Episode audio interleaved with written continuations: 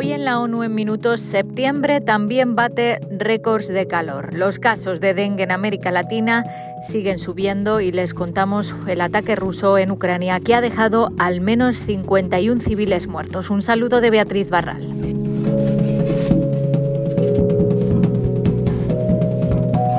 El mes de septiembre ha sido el más caluroso de la historia y por un margen sin precedentes, según un conjunto de datos internacionales recogidos por la Organización Meteorológica Mundial. En septiembre se registró una temperatura media en superficie de 16,38 grados. Esto supone medio grado por encima de la temperatura del anterior septiembre más cálido, el de 2020.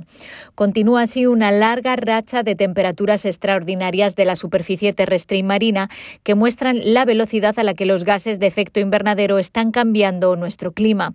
El año 2023 va camino de ser el más cálido jamás registrado.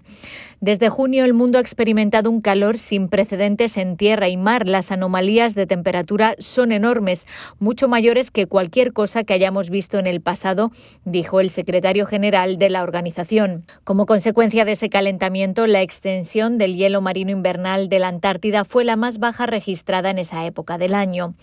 Lo que es especialmente preocupante, añadió Peter Itales, es que el fenómeno del calentamiento del niño sigue desarrollándose, por lo que podemos esperar que estas temperaturas récord continúen durante meses con repercusiones en cascada sobre el medio ambiente y la sociedad.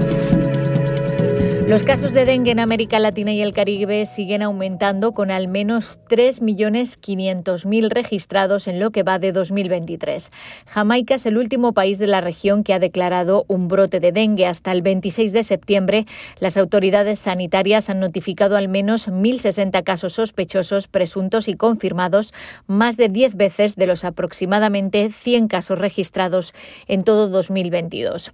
Otras naciones caribeñas también se enfrentan aumentos constantes. En Bahamas se han registrado 145 casos y la muerte de un niño de 9 años. La República Dominicana tiene más de 9.300 y al menos 6 muertes. Y otros países como Barbados y San Vicente y las Granadinas también están viendo subir el número de enfermos.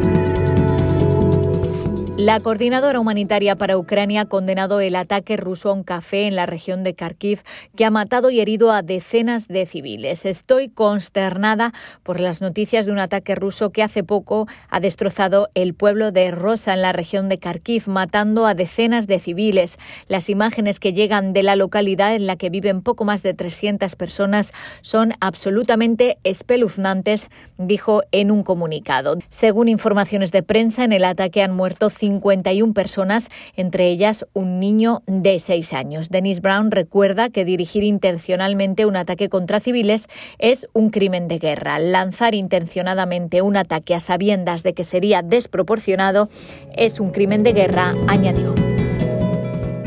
Y el secretario general y la presidenta del Comité Internacional de la Cruz Roja han hecho un llamamiento conjunto pidiendo a los líderes internacionales que prohíban las armas autónomas.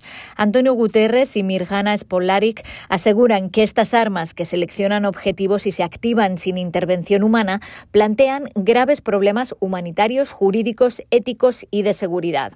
Al crear una percepción de menor riesgo para las fuerzas militares y la población civil, pueden reducir el umbral para participar en conflictos aumentando inadvertidamente la violencia, advierten. Guterres y Spoklaric dicen que los ataques contra seres humanos por parte de máquinas son una línea moral que no debemos cruzar. Las máquinas con el poder y la discreción para acabar con vidas sin intervención humana deben estar prohibidas por el derecho internacional, sostienen, pidiendo que se negocie un nuevo instrumento jurídicamente vinculante antes del 2026.